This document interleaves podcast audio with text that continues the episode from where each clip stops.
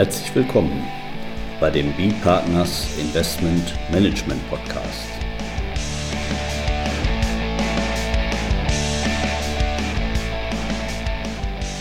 Immer wieder Mittwochs, kurzer Wochenrückblick, was in unserer Beratungspraxis besonders interessant war. Unser Thema heute, beschränkte Steuerpflicht für ausländische Investmentfonds trotz Steuerfreiheit für inländische Investmentfonds? Fragezeichen. Urteil des Europäischen Gerichtshofs vom 7. April 2022 C 342 aus 20 mit Alexander Skowronek, Partner bei Bödecker Ernst und Partner und Carsten Bödecker, ebenfalls Partner bei B-Partners. Ja, Herr Skowronek, diesmal haben wir ein Urteil des Europäischen Gerichtshofs, über das wir zu berichten haben. Nicht, dass man das vielleicht schon nicht hätte ahnen können, dass das in die Richtung kommt, aber jetzt haben wir es halt auch nochmal schwarz auf weiß. Vielleicht können Sie uns mal sagen, worum ging es denn dabei konkret? Ja, wir haben also heute tatsächlich stellen wir mal ein recht aktuelles äh, EuGH-Urteil aus April diesen Jahres vor und ähm, der Sachverhalt, den, über den der EuGH da zu entscheiden hatte, das war eine Investition eines französischen Immobilien, einer französischen Immobilieninvestmentgesellschaft mit variablem Grundkapital in finnische Immobilien und zwar in äh, finnische Immobiliengesellschaften, aber auch in äh, finnische Immobilien direkt. In Frankreich äh, hat dieses, ähm, ist es ein, ein Investmentgesellschaft, äh, also weist eine äh, Satzungsform auf und äh, wird in Frankreich allerdings als steuerlich transparent äh, bewertet, sodass die Besteuerung in Frankreich nicht auf Ebene dieser Investmentgesellschaft erfolgt, sondern auf Ebene der Gesellschafter. Und in den Jahren bis 2020 wurde diese Gesellschaft auch in Finnland als, äh, ich sag mal, zumindest als steuerbefreit angesehen bis es zu einer Gesetzesänderung in Finnland ab dem Veranlagungsjahr 2020 gekommen ist. Und diese französische Gesellschaft hatte immer verbindliche Auskünfte eingeholt. Und zur plötzlichen Überraschung ab 2020 sah das nicht mehr so positiv aus. Und plötzlich hat Finnland diese Gesellschaft besteuert. Und zwar hat äh, Finnland darauf hingewiesen, dass diese französische Investmentgesellschaft vergleichbar wäre mit einer finnischen Aktiengesellschaft, also auch einer Gesellschaft in Satzungsform. Und Finnland sieht für eine solche Gesellschaft keine Steuerbefreiung vor, auch wenn es sich dabei um ein Investmentvermögen, um ein IF handelt. Was Finnland dagegen vorsieht, ist eine Steuerbefreiung für finnische Investmentvermögen in Vertragsform. Also das, was wir hier als Sondervermögen oder was man vielleicht auch aus, aus Luxemburg, aus der FCP kennt. Diese Form ist nach nationalem finnischen Recht steuerbefreit, wenn sie entweder eine finnische Gesellschaft oder ein finnisches Sondervermögen ist oder ein ausländisches Sondervermögen, was mit einem finnischen Sondervermögen vergleichbar ist. Und diese Vergleichbarkeit hat Finnland verneint sodass es dann am Ende zu einer Besteuerung dieser französischen Investmentgesellschaft gekommen ist. Und ähm, ja, natürlich ist dann äh, die, die französische äh, Gesellschaft dort äh, klageweise vorgegangen und das finnische oberste Gericht hat dann äh, nicht entschieden, sondern diese Frage dem EuGH vorgelegt, ob die äh, steuerliche Behandlung dieser französischen Gesellschaft, nämlich die unter die, die beschränkte Steuerpflicht in Finnland vergleichbar einer Aktiengesellschaft zu unterwerfen, ob das mit Europarecht, den Verkehrsfreiheiten, vereinbar ist. So viel erstmal zum, zum Sachverhalt. Also da ist ja dann zum Beispiel, wenn man da gleich äh, auch nochmal so ein bisschen Parallele zieht zum deutschen Investmentsteuerrecht, dann kann man sagen, dass die, die Finanzverwaltung und äh, ihr folgend dann äh, damals der, äh, der, der, der, der, Bundestag eben mit dem neuen Investmentsteuergesetz ab 2018 also richtig daran getan hat, dass er eben sag mal, generell ähm, alle mm, Investmentfonds gleich behandelt, egal ob ausländische oder inländische. Nicht beide sind nur jeweils ich sag mal, mit, mit äh, Einkunftsquellen aus Deutschland steuerpflichtig. Sowohl der inländische erstmal im Grundsatz als eben auch der ausländische Investmentfonds. Nicht? Und äh, das ist für Deutschland ja auch äh, im Prinzip dadurch, dass die Personengesellschaften aus dem Anwendungsbereich rausfallen, haben wir da also nur, nur Körperschaften. Nicht? Und dann würde man da nur gucken, ist das im Ausland auch eine Körperschaft aus deutscher Sicht? Und dann würden die im Prinzip die gleichen, die gleiche Besteuerung erleiden oder beziehungsweise die gleichen Besteuerungsvorteile auch haben wie ein inländischer Fonds. Kein Unterschied mehr. So, vor 2018, also mit dem Investmentsteuergesetz 2004, da sah es aber anders aus.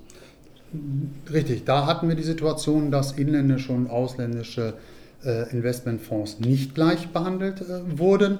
Und ähm, ja, also die, diese Situation, die wir da schon, schon hatten, zu der wir vielleicht gleich auch nochmal etwas ausführlicher kommen, die war schon damals in, sehr in der Kritik, äh, in der Literatur. Auch wir haben dort in unserem äh, Kommentierung zum Investmentsteuergesetz unter Paragraph 11 zum Investmentsteuergesetz 2004 ähm, als äh, unter Bödecker, Ernst und Hartmann dort die Auffassung vertreten, dass die Regelung, die Deutschland äh, in Paragraphen 11 hatte, in dem also nur die inländischen Investmentfonds äh, äh, steuerbefreit wurden, dass die mit Europarecht nicht vereinbar ist. Dazu vielleicht auch gleich noch etwas, etwas ausführlicher. Und das EuGH-Urteil, was wir jetzt aus April diesen Jahres haben, stützt diese Auffassung. Äh, denn äh, auch hier ist der EuGH zu dem Ergebnis gekommen, dass Ungleichbehandlungen zwischen Aus- und Inland nicht mit dem Europarecht vereinbar ist. Ja, und vor allem diese, diese Vergleichbarkeit auch bejahen. Das ist ja, glaube ich, ein ganz wichtiger Punkt eben. Ähm, weil, wie Sie ja eben gesagt haben, sagen wir, die Finnen zunächst gesagt haben, ja, das ist ja, wir befreien ja nur in Vertragsform. Also hier wie bei uns unsere indischen Sondervermögen, die sind in Vertragsform. Wir befreien nicht Investmentfonds in Satzungsform. Erstmal grundsätzlich haben, glaube ich, auch nochmal Sonderregelungen da gehabt, aber ich glaube, für unsere Zwecke unseres Podcasts soll das mal ein bisschen vereinfacht so reichen.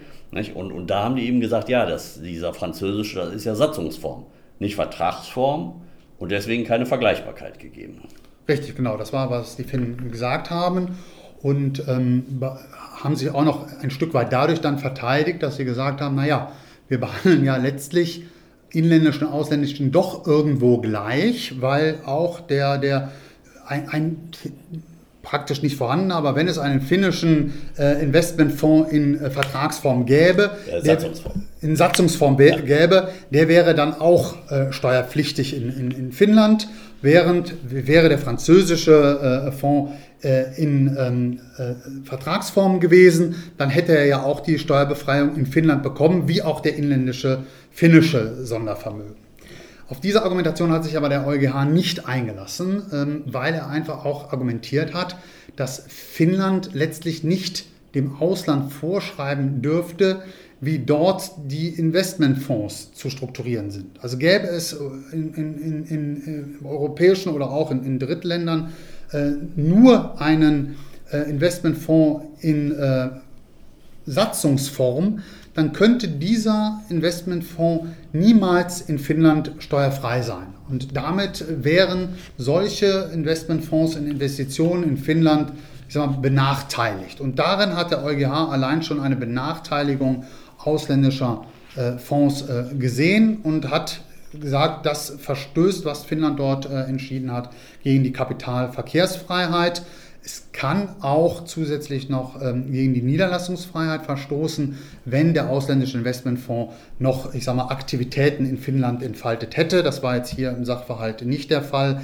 Aber auch das wäre noch denkbar, dass man auch noch gegen die Niederlassungsfreiheit einen Verstoß äh, gesehen hätte, äh, wenn, ich sage mal so, noch, noch die Immobilien, die dort gehalten werden, aktiver bewirtschaftet worden wären dann wäre das sicherlich auch nochmal ein Thema gewesen. Aber der EuGH hat hier allein mit dem Hinweis auf die Kapitalverkehrsfreiheit gesagt, was Finnland dort macht, geht nicht, ist europarechtswidrig und es ist ein sehr starkes Indiz, äh, dadurch, dass der EuGH jedoch relativ ich sag mal, deutlich gewesen ist, auch in der, in der Ausformulierung seiner Begründung, dass diese Ungleichbehandlung Ausland, Inland, dass die sehr schwierig durchzusetzen ist womit wir wieder dann in Deutschland äh, wären, wo wir ja auch diese Ungleichbehandlung ha haben und über die schon lange diskutiert wurde, ist die richtig oder nicht? Und äh, ich glaube, wenn man dieses EuGH-Urteil tatsächlich sich, sich auch ansieht, wird man zu dem Ergebnis kommen müssen, dass das Investmentsteuergesetz 2004, welches ja bis zum 31.12.2017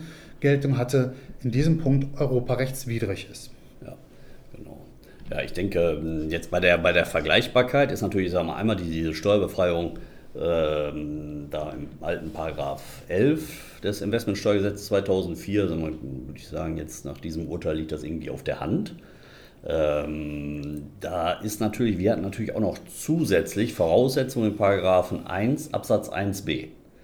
Und da stellt sich natürlich die Frage jetzt für die Vergleichbarkeit, müssen denn diese Voraussetzungen auch gegeben sein für einen ausländischen Investmentfonds, damit er Steuerfreiheit beantragen kann?